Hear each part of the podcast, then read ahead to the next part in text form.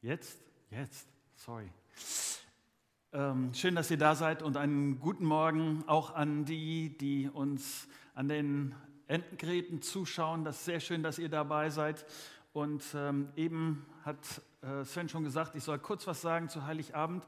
Äh, das Wichtigste, was ich sagen kann, noch ist es möglich, es gibt noch ein paar Plätze frei, um äh, direkt hier zu sein äh, an Heiligabend. Dazu ist aber eine Anmeldung notwendig. Also wenn du denkst, ah, das wäre schön, da selber beim Gottesdienst dabei zu sein und so, mach das gerne über die Homepage oder über die, die Christusgemeinde-App dann äh, kommt das bei uns an und wir können das einplanen und dann ist tatsächlich irgendwann sind die Plätze dann erschöpft und dann geht das nicht, nicht weiter. Aber das bedeutet 16 Uhr am Donnerstag hier und das Besondere für Kinder ist, dass ab 14 Uhr äh, ein Stream freigeschaltet ist. Da gibt es, ich denke, so eine Dreiviertelstunde, Stunde gibt es äh, Kinderprogramm. Das ist dann ab 14 Uhr bei YouTube zu erreichen auf dem Christusgemeinde-Kanal. Ähm, ich will auch kurz sagen, dass nicht nur hier in Walle äh, um 16 Uhr am Donnerstag der Heiligabend-Gottesdienst ist, sondern auch in Hesel äh, der Heiligabend-Gottesdienst äh, sein wird. Nico wird hier predigen und ich werde in Hesel predigen. Da freue ich mich drauf. Ja, ich will mit euch und den Hirten äh, starten und äh, bevor wir das tun, möchte ich euch bitten, noch mal kurz mit mir aufzustehen und ich möchte mit uns beten.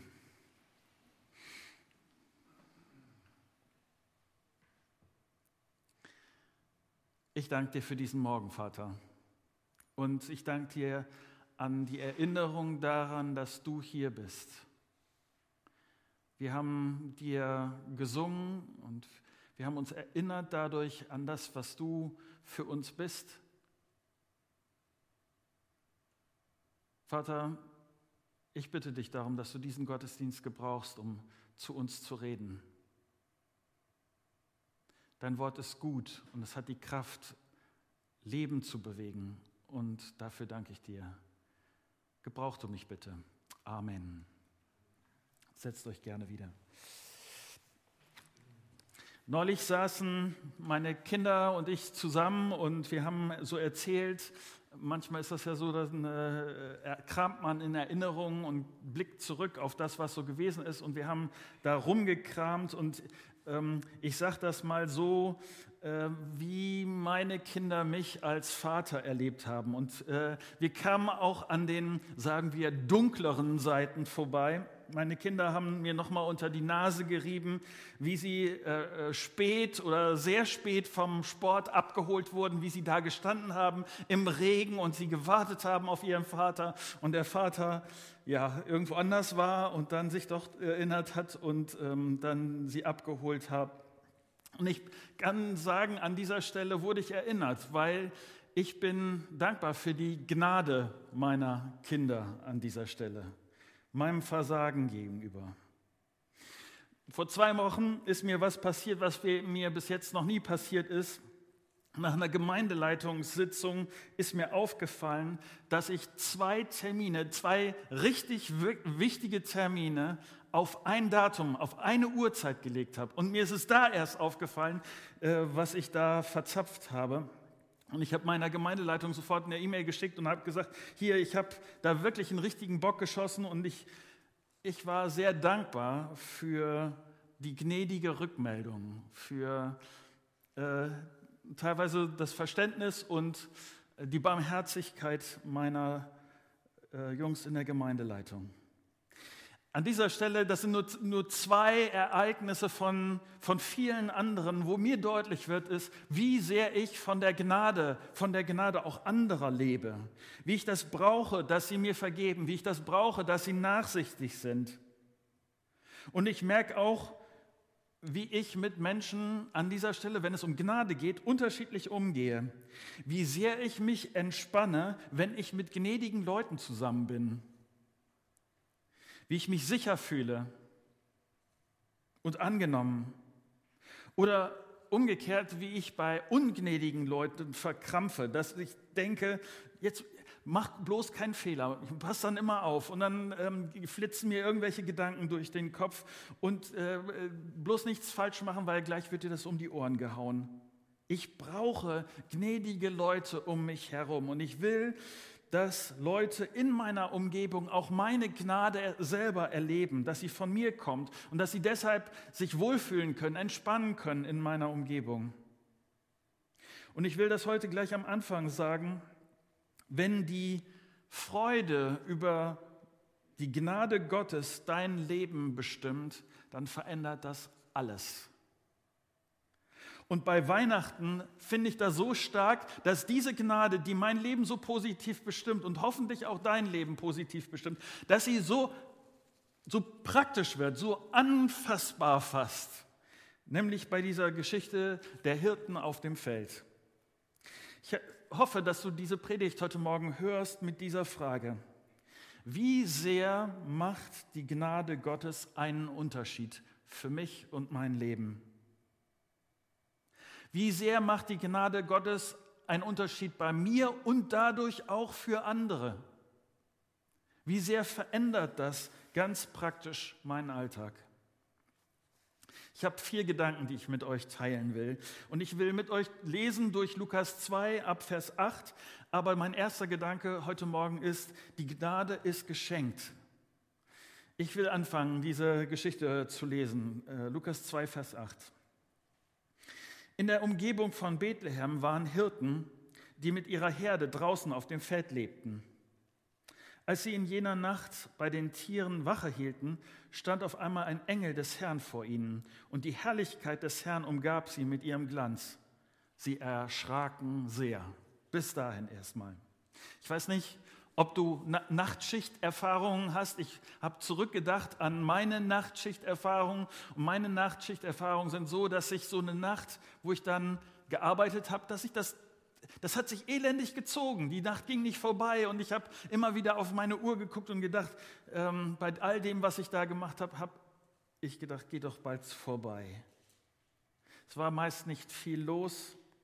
Ich, ich, weiß nicht, wie das für die Hirten damals gewesen ist. Äh, es kann sein, hier wird ja extra betont, dass es nachts war, dass sich manche schon hingelegt hatten und vielleicht ein, zwei Leute, die dann wach geblieben sind und dann aufgepasst haben, dass alles mit, dem, mit den Schafen gut ist.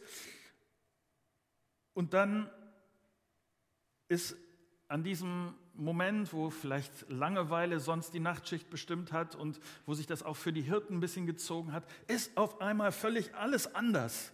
Es ist nämlich so, dass die, dass die Herrlichkeit Gottes, dass die Engel Gottes da sind und selbst wer da bis dahin geschlafen hat, allein durch das Licht und allein durch die Geräusche und all, all das, was da passiert, ist sofort hellwach.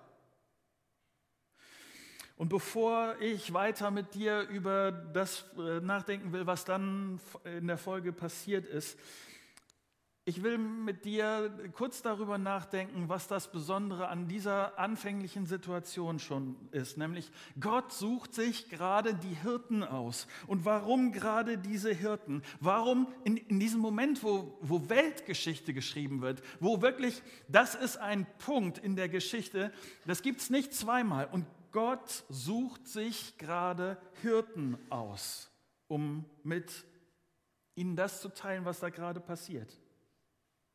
Ich weiß nicht, was die Leute damals gedacht haben, aber ich erlebe das immer wieder auch, heute, dass es so eine Grundhaltung gibt. Äh, ähm, wenn ich mich anstrenge, wenn ich richtig gut christlich bin, wenn ich versuche, nett und freundlich zu sein, dann bin ich Gott irgendwie näher. Dann habe ich einen Vorteil in der Beziehung zu Gott.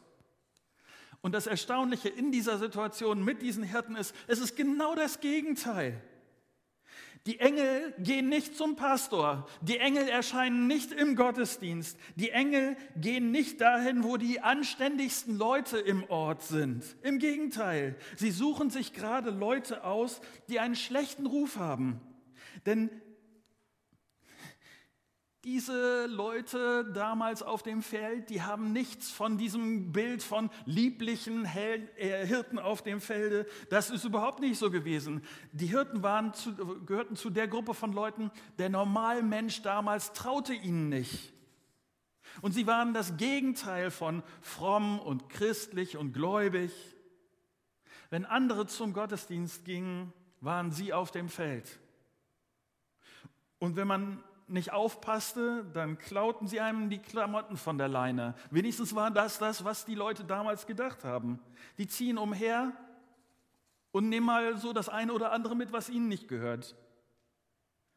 Und die ersten, die Gott sich hier aussucht, um die gute Nachricht vom, von der Geburt von Jesus Christus, seinem Sohn, zu sagen, sind gerade diese abgeranzten Kerle.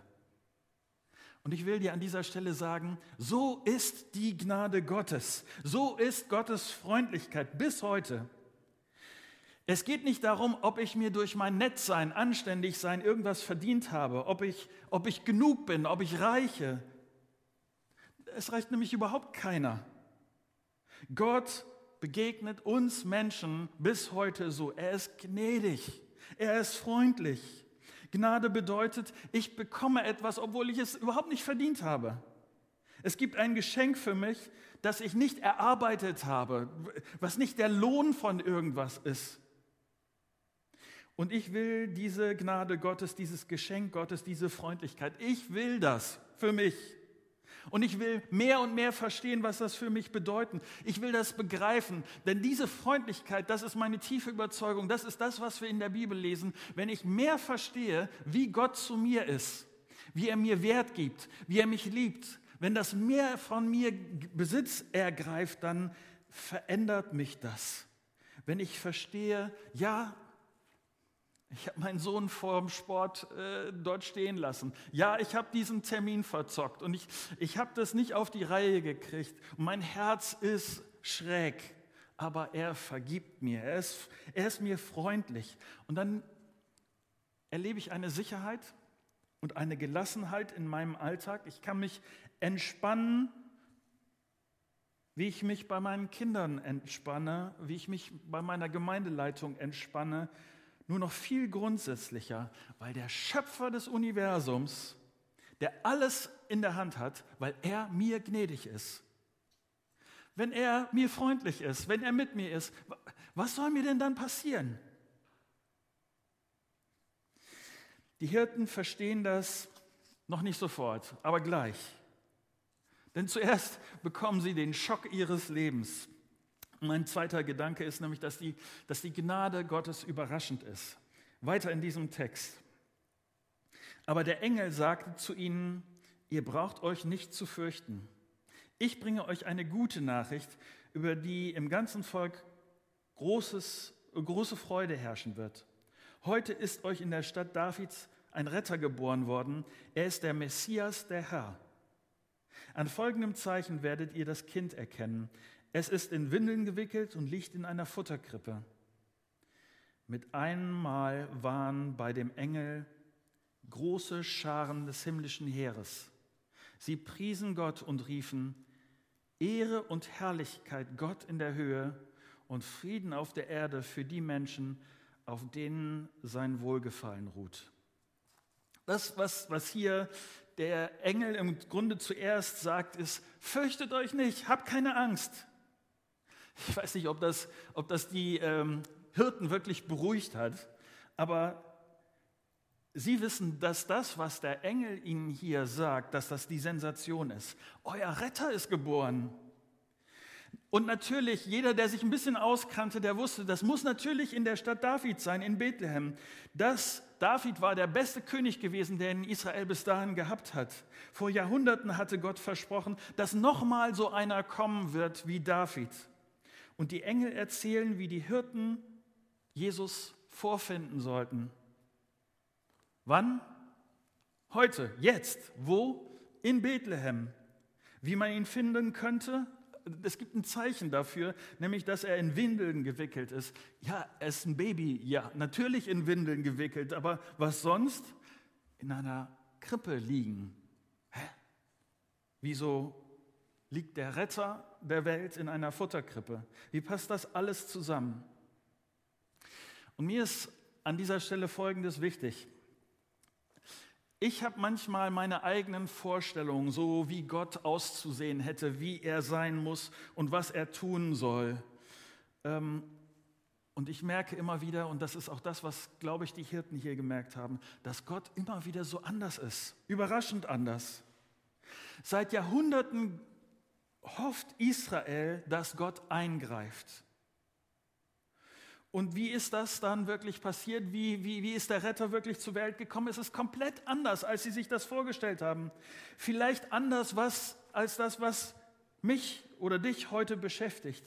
Äh, ich sage mal, du, du fragst dich vielleicht auch, wann greift Gott ein? Wann verändert er das? Wann macht er mich gesund? W wann hilft er mir aus meinen Problemen? Was, was macht Gott jetzt? Du hast vielleicht schon länger für eine Sache gebetet. Glaubst du immer noch, dass Gott ein gnädiger Gott ist, auch wenn Gottes Plan manchmal ganz anders ist? Da kann ich dann, wenn ich diesem Gott vertraue, kann ich in meiner Ehe, auch wenn sie gerade in einer Krise steckt, kann ich ganz anders leben, weil ich weiß, dass ein gnädiger Gott mit mir ist ein gnädiger Gott bedeutet Hoffnung, auch wenn ich in einer schweren Krankheit stecke. Ein gnädiger Gott bedeutet, der Schöpfer des Universums ist mir nahe, auch in so einer schrägen Corona-Zeit wie jetzt, auch wenn ich alleine bin. Er ist mir nahe. Die Gnade Gottes, seine Freundlichkeit, das macht wirklich einen ganz konkreten, praktischen Unterschied, wie ich durch schwere Zeiten durchgehe, aber auch wie ich in guten Zeiten mich verhalte. Für die Engel kommt jetzt, ich, ich wäre so gerne dabei gewesen. Ich hätte den Sound dieses Engelchors, hätte ich so gerne gehört, äh, wenn sie angefangen haben, Gott zu loben. Und so überraschend sie gekommen sind, so überraschend ist auch alles wieder zu Ende. Es ist auf einmal wieder vorbei.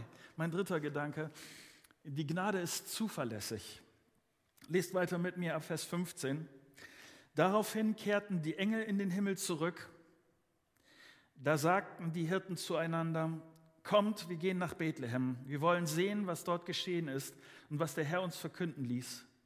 Sie machten sich auf den Weg, so schnell sie konnten, und fanden Maria und Josef und bei ihnen das Kind, das in einer Futterkrippe lag. Mein Punkt hier ist, Gott macht mit mir und mit dir keine Spielchen. Wenn Gott etwas ansagt, wenn Gott etwas verspricht, dann hält er das auch. Wenn er den Hirten hier sagt, hier, das sind die Sachen, die ihr wissen sollt und das ist in Bethlehem, dann kann das für die Hirten erstmal eine ganz komische Ansage sein. Aber es passiert ganz genau so, wie Gott ihnen das gesagt hat. Wenn du die Bibel liest, wenn du Gottes Wort liest, wenn, wenn Gott dir etwas verspricht, wenn er dir etwas zusagt, dann meint er das so. Auch wenn dieses Buch schon alt ist und wenn du das, manche Sachen vielleicht zum x-ten Mal liest. Gott meint das so. Gott ist zuverlässig. So wie die Hirten sich darauf verlassen konnten, was Gott ihnen gesagt hat, kannst du dich auf das verlassen, was Gott dir sagt. Und sie ziehen los. Sie sagen hier, die Hirten wollen, sagten, wir wollen sehen, was dort geschehen ist. Ich kann mir vorstellen, die haben Gas gegeben, so schnell wie sie konnten. Und sie finden das Kind ganz genauso, wie es beschrieben wurde. Statt Davids, check. Äh, Windeln gewickelt, check. Futterkrippe, check. Genau wie die äh, Engel das gesagt haben, genauso ist es passiert. Der Retter ist geboren, hier bei uns. Und an dieser Stelle möchte ich kurz äh, was in Klammern sagen, was mir wichtig ist, weil es gibt so eine für mich etwas leidige Diskussion darüber, wie man die Bibel an dieser Stelle verstehen kann. Oder es gibt ein, ein, eine Diskussion unter Theologen, eine Gruppe von Theologen, die wollen oder sie denken, dass alles in der Bibel im übertragenen Sinn zu verstehen sind, ist. Und es gibt vieles, was in der Bibel im übertragenen Sinn zu verstehen ist. Wenn Jesus ein Gleichnis erzählt, dann geht es darum, diesen übertragenen Sinn zu verstehen. Aber ganz anders sind diese Verse hier im Lukasevangelium einzuordnen. Jesus ist nicht im übertragenen Sinn geboren, sondern dieser Bericht legt gerade tatsächlich darauf Wert, dass alles historisch ganz genau so passiert ist, wie es hier berichtet ist. Lukas sagt, ich habe das recherchiert, ich habe das genau nachgeguckt, ich habe mit Leuten gesprochen. Lukas ist Wissenschaftler, der es wissen wollte, wie es, wie es genau ist. Das sind historische Fakten. Diese Dinge sind nicht nur deshalb wahr, weil die ersten Christen so gerne an einen Jesus geglaubt haben und das dann irgendwie äh, sich als Geschichte ausgedacht haben, damit Jesus irgendwie toller dasteht. Lukas ist hier ganz genau so vorgegangen, legt, Wert darauf, es uns in Details genauso zu berichten, wie es passiert ist. Und deshalb auch dieses. Gnade Gottes entsteht nicht erst dann, wenn ich sie glaube, sondern diese Gnade und die Freundlichkeit Gottes ist schon da, schon vorher, bevor ich sie überhaupt geglaubt habe. Und sie bleibt auch da, wenn ich diese Gnade nicht verstehe. Und sie bleibt auch da, wenn ich sie ablehne. Wenn ich sage, Gott, mit dir will ich überhaupt nichts zu tun haben. Auch da bleibt Gottes Liebe, seine Wertschätzung für dich, seine Freundlichkeit zu dir bleibt bestehen. Und diese Hirten haben diese Gnade Gottes genau so erlebt. Mein vierter Gedanke, äh, Gnade begeisternd. Vers 17. Nachdem sie es gesehen hatten, erzählten sie überall, was ihnen über dieses Kind gesagt worden war. Und alle, mit denen die Hirten sprachen, staunten über das, was ihnen da berichtet wurde. Maria aber prägte sich alle diese Dinge ein und dachte immer wieder darüber nach. Die Hirten kehrten zu ihrer Herde zurück. Sie rühmten und priesen Gott für alles, was sie gehört und gesehen hatten. Es war alles so gewesen, wie der Engel es ihnen gesagt hatte. Und dann fingen diese Hirten an zu erzählen. Er sprudelte aus ihnen heraus. Äh, Lukas wird garantiert kein Problem gehabt haben, für diese Situation Zeugen zu finden, denn es gab x Leute, mit denen diese Hirten gesprochen hatten. Ähm, sie erzählten überall, steht hier. Sie erzählten Maria und Josef, aber nicht nur denen, überall da, wo sie gewesen sind. Sie redeten mit jedem, ob er es hören wollte oder nicht, über die Engel, über den Engelchor, die gute Nachricht und über Jesus. Jeder sollte wissen, wer dieses Kind ist. Sie konnten nicht schweigen. Und ihre Begeisterung hielt weiter. Für, für sie war das eindrücklich. Das war nicht geplant, sondern es platzte einfach aus ihnen heraus. Das hatten sie mit Gott erlebt. Und Achtung, die Leute hatten nicht vorher eine Gemeindeschulung, wo sie sich fein in die Reihe gesetzt haben und trainiert haben, welche Fragen denn zu beantworten sind und wie man überzeugend redet und welche Argumente man dann parat hatten. Diese Hirten hatten nichts vorher außer der Begegnung mit Gott. Und diese Begegnung mit Gott hat, haben sie einfach weiter, weitergesagt, erzählt. Sie haben etwas erlebt. Für mich war Mittwoch so eine Situation, äh, ich war beim, beim Augenoptiker, meine, meine Brille hat eine Macke und äh, dann ging es darum, äh, und er hat mich gefragt, wofür, wofür brauchen Sie denn Ihre Brille? Und dann habe ich ihm erzählt, so womit ich meine Woche verbringe und, so weiter.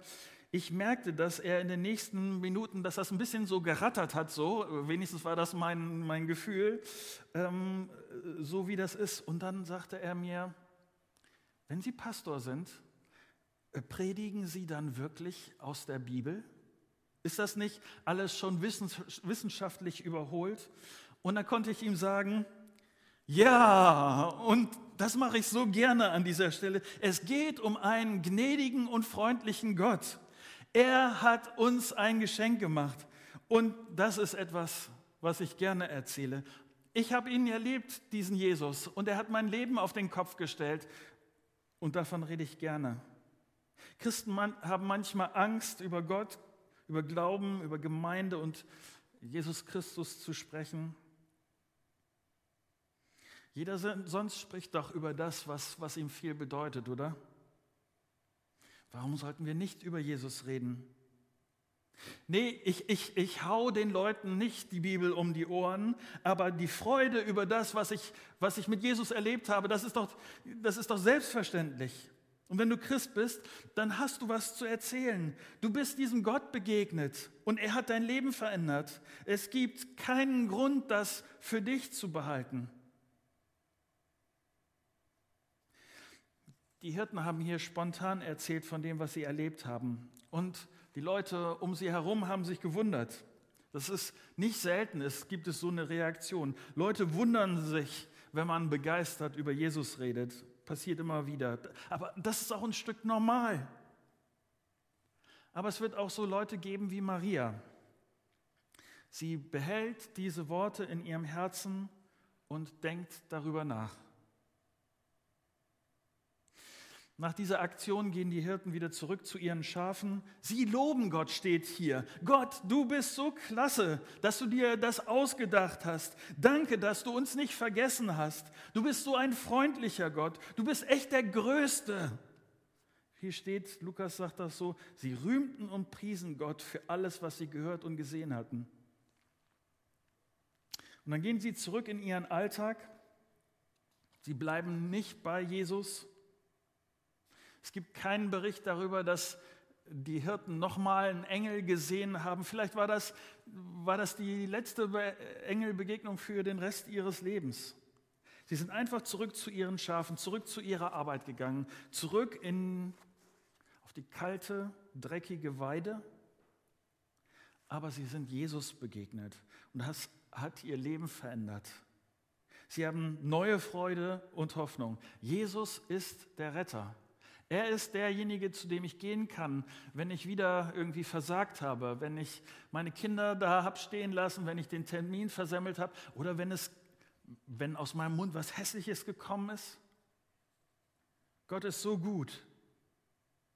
Ich lebe mit Jesus und mein Leben, sagen wir, es ist trotzdem ziemlich normal. Ich habe noch, was mich betrifft, ich habe noch keine Engel singen gehört, ich habe noch kein himmlisches Licht gesehen. Manches im Leben mit Gott ist überraschend und das, Gott ist, zeigt sich da anders, als ich das erwartet habe.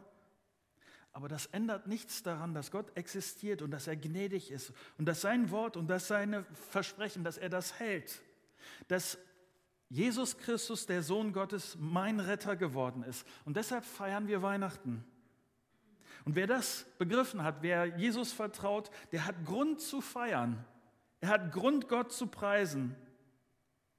Und nichts kann die dunklen Stunden des Alltags so wirksam aufhellen, als das zu tun, was die Hirten hier getan haben, nämlich Gott anzubeten, sich auf das zu äh, konzentrieren, sich daran zu erinnern, dass wir einen gnädigen Gott haben und dass diese Gnade eine grundsätzliche Wertschätzung, eine grundsätzliche Liebe bedeutet, die durch nichts weggehen wird. Und ihn dafür zu danken, ihn zu loben. Ich wünsche dir ein ähnliches Erlebnis, wie die Hirten während der Nachtschicht bei den Schafen gehabt haben. Vielleicht nicht mit Engelchor, aber dennoch, ich wünsche dir eine Begegnung mit dem gnädigen Gott und dass du verstehst, dieser Gott ist da und er liebt mich und Gott ist aktiv in dieser meiner Welt. Er will dich treffen. Und wenn du Christ bist, wenn du das schon mit Jesus erlebt hast, dann hoffe ich, dass ich dich motivieren kann, darüber zu reden. Weihnachten ist so eine gute Zeit, darüber zu reden, wer Jesus ist. Und Gottes Wort, dieser Gott, er kann Leben verändern, Sehnsüchte stillen, Nöte begegnen. Wie, wie sollte ich denn nicht über diesen Gott reden? Und ich hoffe, dass wir uns immer wieder an die Gnade und die Freundlichkeit Gottes erinnern und dass, dass wir Gott fröhlich loben und anbeten, auch wenn wir eben keine Engelchöre hören können, wenn unser Leben so ganz normal ist, wenn wir mit Arbeit, Stress, Schmerz, Verlust, Corona konfrontiert sind oder auf der anderen Seite, wenn uns Dinge gelingen, wenn es gut läuft, wenn wir erfolgreich sind und alles wie geschmiert läuft. Ich hoffe bei all dem, dass wir auf Jesus sehen, auf Gott sehen und dass wir ihn, wie die Hirten das hier getan haben, dass wir ihn ehren. Gnädige Kinder sind wunderbar. Gnädige Gemeindeleitung hilft mir sehr. Aber ein gnädiger Gott. Wahnsinn. Soweit.